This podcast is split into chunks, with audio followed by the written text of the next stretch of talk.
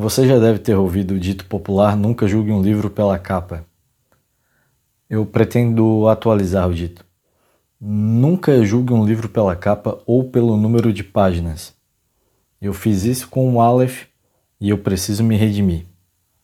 Eu sou Gustavo Quadros e esse é o As Traças.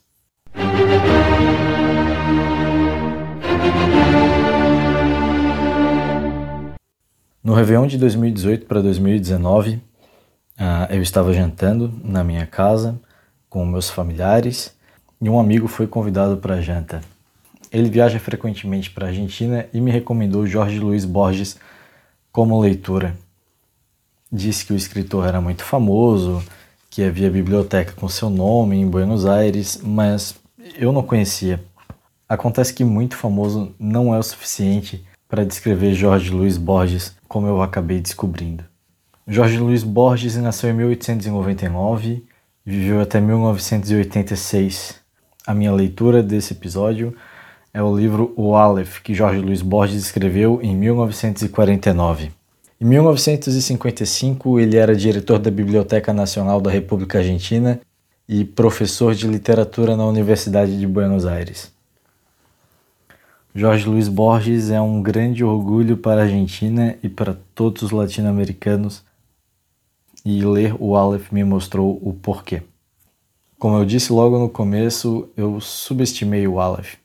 Eu estou acostumado com livros com quantidade maior de páginas e quando eu finalmente consegui o Aleph e descobri que tinha 156 páginas, a princípio eu fiquei um pouco desapontado.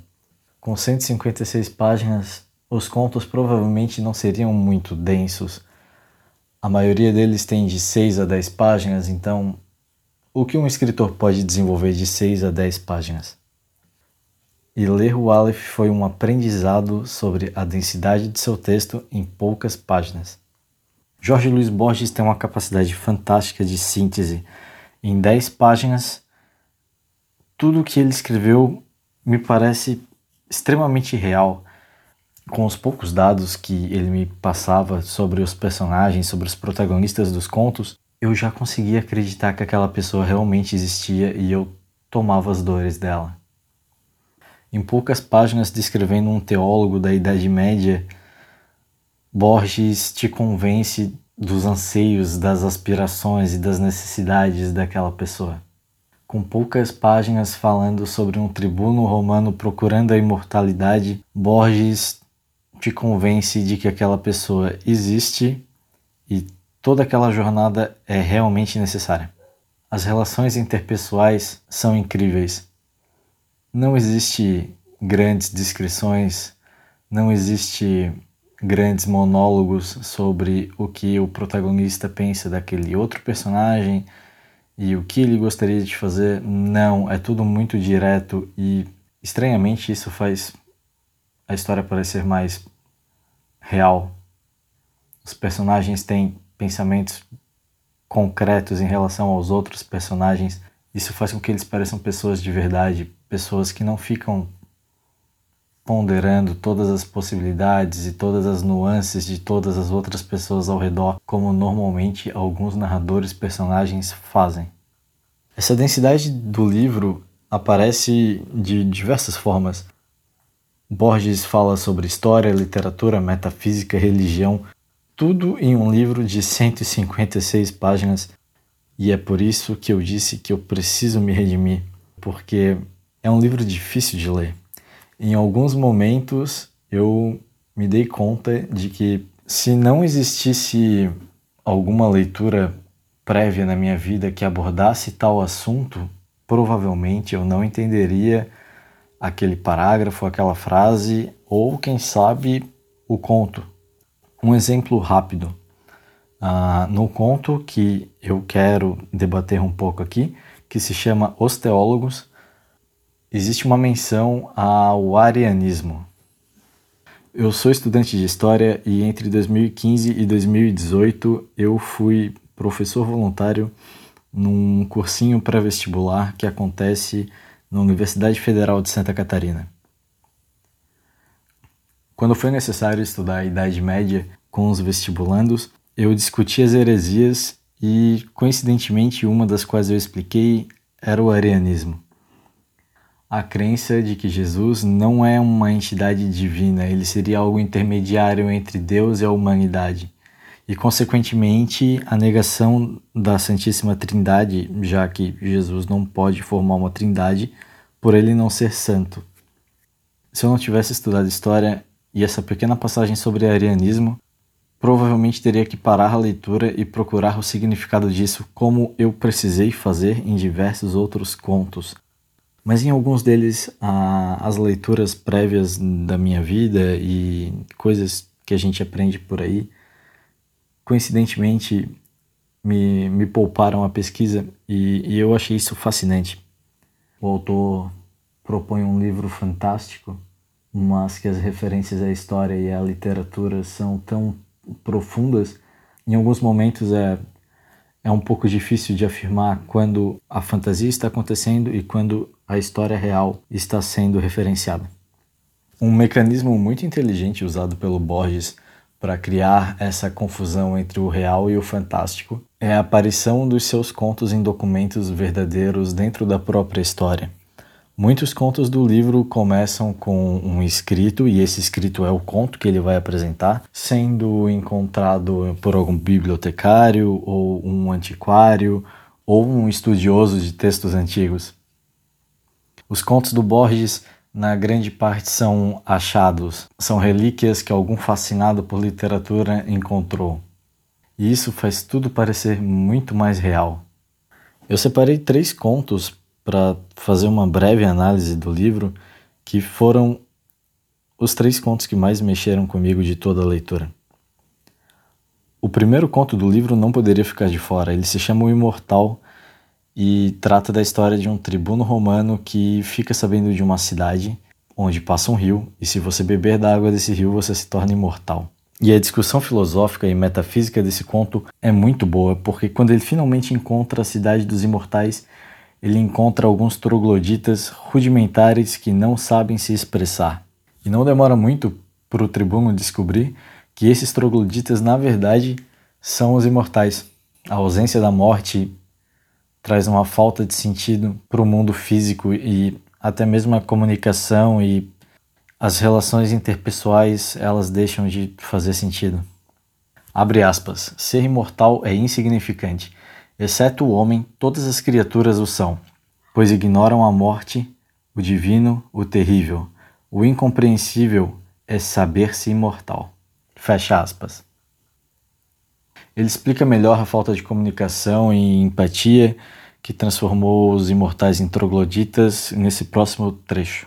Abre aspas. A morte ou sua alusão torna preciosos e patéticos os homens estes comovem por sua condição de fantasmas.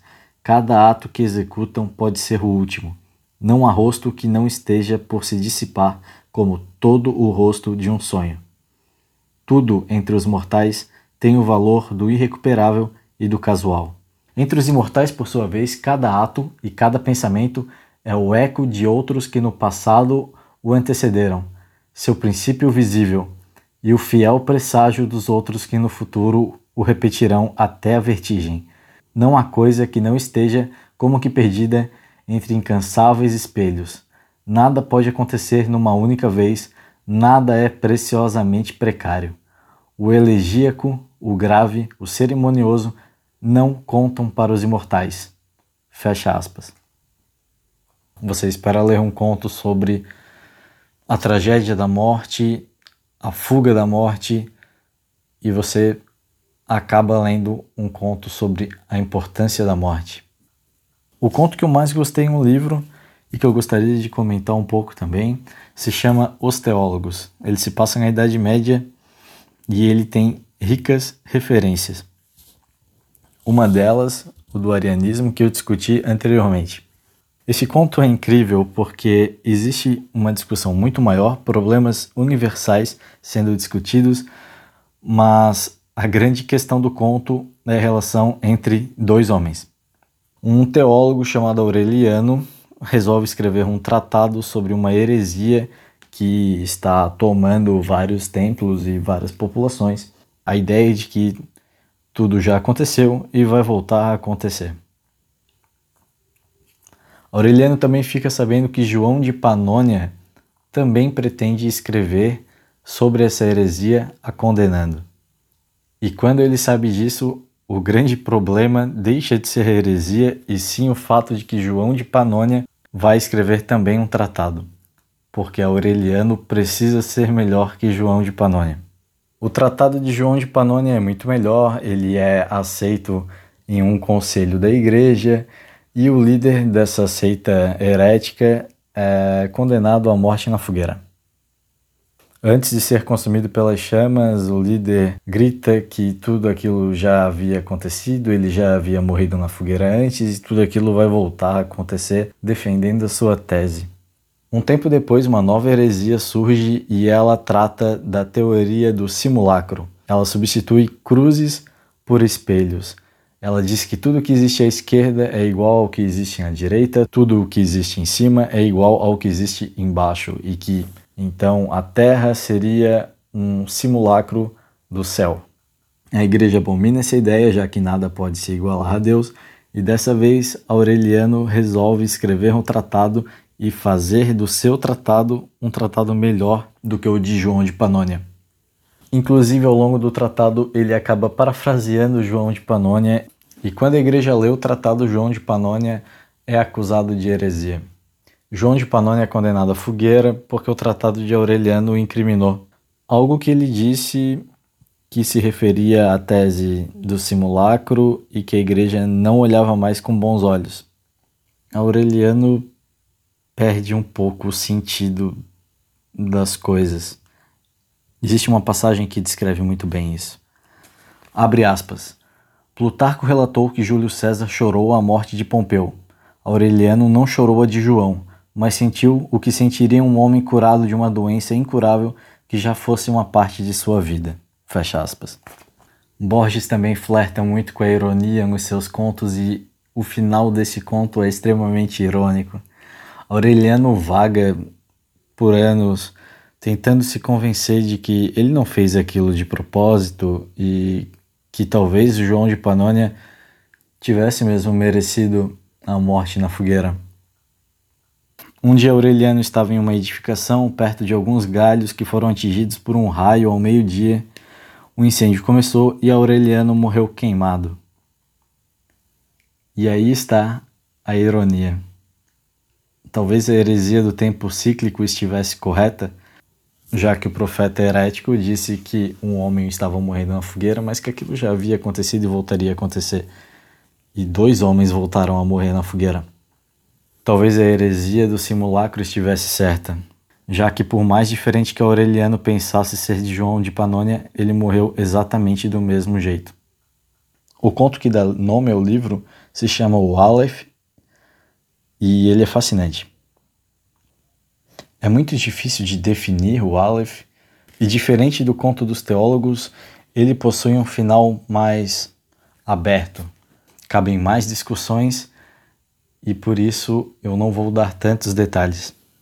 Mas eu não poderia deixar de dizer que o Aleph é mais uma prova da erudição de Borges.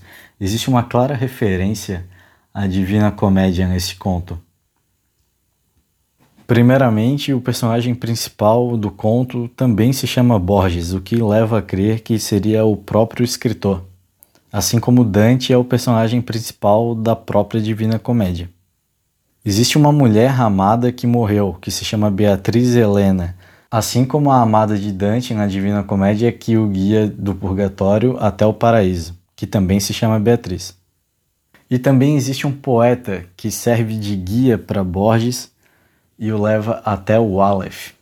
Na Divina Comédia, Dante encontra o poeta Virgílio, ou pelo menos o fantasma ou o espírito de Virgílio, que o guia até os círculos do inferno. Para sorte de Borges, esse guia poeta não leva até o inferno, na verdade, o leva até algo fascinante. Ele conhece o Aleph, um ponto onde todos os outros pontos do universo são visíveis. É algo imaterial, muito difícil de ser descrito, muito difícil de ser entendido, e mesmo assim, em poucas palavras, Jorge Luiz Borges consegue explicar o Aleph. É, é impressionante. Abre aspas. Toda linguagem é um alfabeto de símbolos cujo exercício pressupõe um passado que os interlocutores compartilham. Como transmitir aos outros o infinito Aleph que minha temerosa memória mal consegue abarcar? Os místicos, em transe análogo, multiplicam os emblemas. Para significar a divindade, um persa fala do pássaro que de alguma forma é todos os pássaros. Alanus de Insulis, de uma esfera cujo centro está em toda parte e a circunferência em nenhuma. Ezequiel, de um anjo de quatro faces que ao mesmo tempo se volta para o Oriente e para o Ocidente, para o Norte e para o Sul. Não em vão rememoro essas inconcebíveis analogias, alguma relação tem com o Aleph. Os deuses não me negariam talvez o achado de uma imagem equivalente, mas este em forma ficaria contaminado de literatura, de falsidade. Além disso, o problema central é insolúvel, a enumeração, mesmo parcial, de um conjunto infinito. Naquele instante gigantesco, vi milhões de atos deleitáveis ou atrozes. Nenhum me assombrou tanto como o fato de que todos ocupavam o mesmo ponto, sem superposição, sem transparência. O que meus olhos viram foi simultâneo, o que transcrevi sucessivo, porque a linguagem o é. Algo, contudo, recuperarei. Fecha aspas. É usando o artifício da fantasia e do realismo mágico que Jorge Luiz Borges consegue discutir algo tão natural nas questões religiosas. A onipresença, a onisciência, como um ser pode estar em todos os lugares e ver todos os lugares e como isso se dá. Como isso acontece?